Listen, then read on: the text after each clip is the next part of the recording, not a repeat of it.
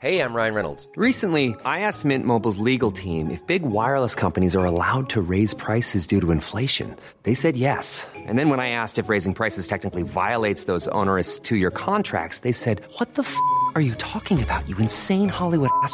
So to recap, we're cutting the price of Mint Unlimited from $30 a month to just $15 a month. Give it a try at mintmobile.com slash switch. $45 upfront for three months plus taxes and fees. Promo rate for new customers for limited time. Unlimited more than 40 gigabytes per month. Slows. Full terms at mintmobile.com.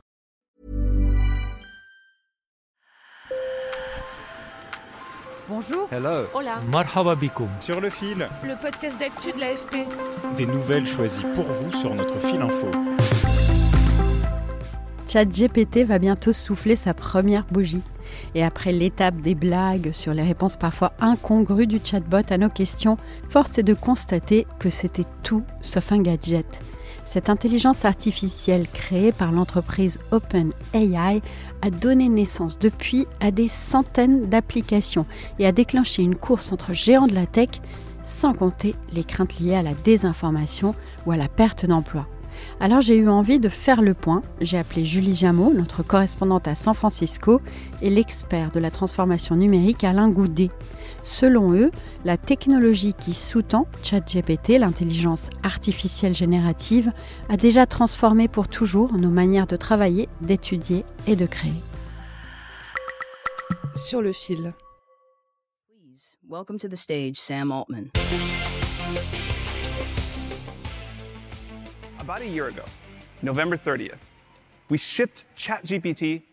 Il y a un an, le 30 novembre, nous avons lancé ChatGPT comme un prototype de recherche. Et cela s'est plutôt bien passé.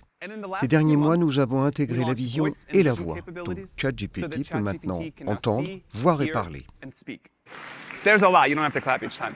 And Il y a encore d'autres choses. Inutile d'applaudir à chaque fois. Vous venez d'entendre Sam Altman, le président d'OpenAI, l'entreprise qui a développé ChatGPT. C'était le 6 novembre lors de sa première conférence de développeurs.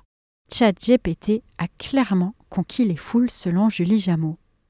Donc ChatGPT a 100 millions d'utilisateurs actifs au moins une fois par semaine. L'adoption a été vraiment très rapide, ça s'est répandu comme une, une traînée de poudre au début. C'était clairement la- l'application la plus adoptée la plus rapidement de n'importe quelle application qui soit jamais sortie. C'était assez impressionnant pour un usage qui est nouveau. Pour rappel, ChatGPT s'appuie sur l'IA générative, capable donc de générer des textes, des photos, des vidéos, même des sons à partir d'une simple requête écrite ou prompte. Elle permet donc, par exemple, d'écrire une dissertation, d'analyser un texte de 25 000 mots ou d'apprendre une langue en interagissant. D'autres cas plus surprenants, c'est les gens qui s'en servent pour mettre en place une entreprise, qui disent à ChatGPT, j'ai j'ai 200 dollars, j'investis 200 dollars, crée-moi un site web qui fait de la revente, de l'import-export, d'articles de, euh, jardinage. La machine met en place le site web, enfin la machine fait tout pour eux, et ces gens montraient comment ils arrivaient à faire, euh, à générer des revenus euh, assez rapidement puisque tout était automatisé. Mais des erreurs ont été signalées. Par exemple, cet avocat qui a demandé à ChatGPT de lui sortir des exemples de jurisprudence, exemples qui étaient complètement faux, ce qui l'a ridiculisé devant le tribunal. Mais il est vrai aussi que le modèle de langage a fait des progrès. Désormais, il permet aussi d'interagir en mélangeant plusieurs supports. Texte, photo, vidéo, c'est ce que l'on appelle la multimodalité. Cette dimension, c'est ce qui a le plus surpris Alain Goudet, directeur général adjoint de la Neoma Business School et expert en transformation numérique. La multimodalité euh, dans le domaine de l'IA, c'est cette capacité que l'outil a de passer de l'image au texte et prochainement probablement au son, à la musique, à la vidéo, le tout dans le même ensemble cohérent. Vous pouvez prendre une photo, une capture euh, d'une page d'accueil d'un site internet, le fournir à l'IA générative, lui demander de l'analyser, de faire un certain nombre de préconisations euh, pour modifier la page internet, lui demander d'écrire le code informatique euh, de cette page internet et évidemment lui demander de réaliser le design et le tout dans le même outil. Donc ça c'est extrêmement puissant de pouvoir naviguer comme ça d'une modalité à une autre. Tout le monde s'est mis à faire de l'IA générative et il y en a qui en faisaient déjà, comme Google qui avait déjà des projets, des plans, etc. mais qui y allait doucement et qui du coup a dû se précipiter pour euh, sortir sa réponse et pas se faire dépasser alors que jusqu'à présent c'était Google le géant de l'intelligence artificielle. Google a donc lancé le modèle Bard. Amazon aussi s'est lancé dans cette course ou encore Meta, la maison mère de Facebook. Selon Julie Jameau et Alain Goudet, OpenAI garde une bonne longueur d'avance, d'autant que la start-up bénéficie d'investissements massifs de Microsoft. Et Microsoft installe d'ailleurs cette IA sur ses produits ça va être Word qui te rédige euh, ton texte, ça va être euh, Teams qui te résume les réunions et te dit voilà ce que machin a dit, ce qui était important.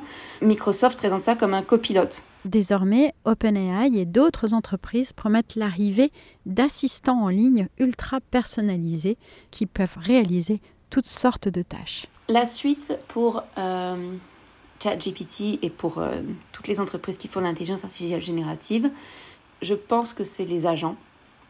Euh, les agents personnalisés, des programmes qui ne sont pas seulement comme un moteur de recherche très généraliste, mais qui sont spécialisés dans certains domaines pour vous aider à faire la cuisine, euh, la lessive, euh, du conseil juridique. On va peut-être vers un jour des agents qui savent tout sur vous parce que ils ont par exemple accès à toutes vos recherches en ligne, à toute votre navigation en ligne, à tous vos messages sur les applications, à tous vos échanges sur les réseaux sociaux, à tous vos achats sur Amazon. Une myriade d'applications ont déjà été créées ou sont en cours de réalisation, de l'assistant visuel en passant par l'aide aux devoirs ou au coach amoureux, il y a tout un écosystème qui s'invente. Selon Bloomberg Intelligence, l'IA générative représentera un marché de 1305 milliards de dollars d'ici à 2032, une révolution qui se déroule pour l'instant loin de l'Europe. Il faut aujourd'hui ce qu'on appelle des GPU, hein, des processeurs graphiques. Bon, bah, en, Europe, on ne produit pas de processeurs graphiques. Euh, il faut des data centers on a évidemment des data centers en France et en Europe, mais qui sont somme toute assez petits.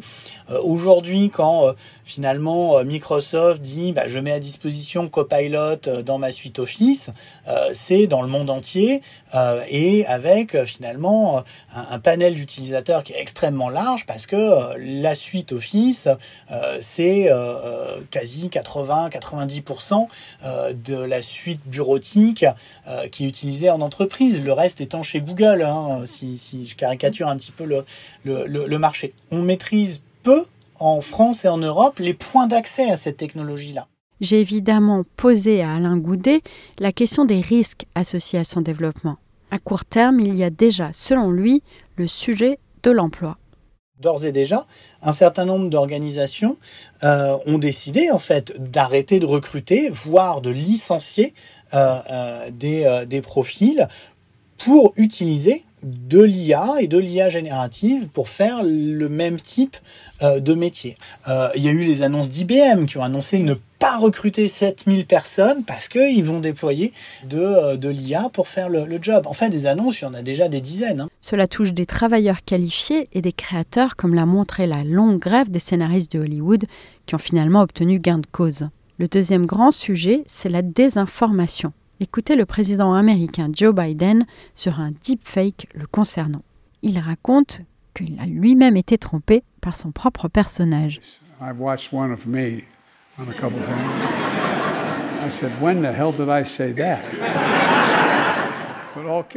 Il s'est demandé quand est-ce qu'il avait bien pu dire ça. Plus sérieusement, selon Julie Jameau, le risque est lourd pour les démocraties c'est encore plus facile de se faire piéger. Le problème de la désinformation, c'est moins le risque que les gens croient à quelque chose qui est faux que le fait qu'ils ne croient plus en rien. Le moment où on ne croit plus en rien et on n'a plus confiance en rien, on a un vrai problème de démocratie. D'ailleurs, selon un récent sondage, un tiers des Américains dit avoir moins confiance dans les résultats de la prochaine élection présidentielle américaine en 2024 à cause de l'IA. Merci de nous avoir écoutés. Je suis Michaela Kansela-Kiffer. Si vous aimez, n'oubliez pas de vous abonner.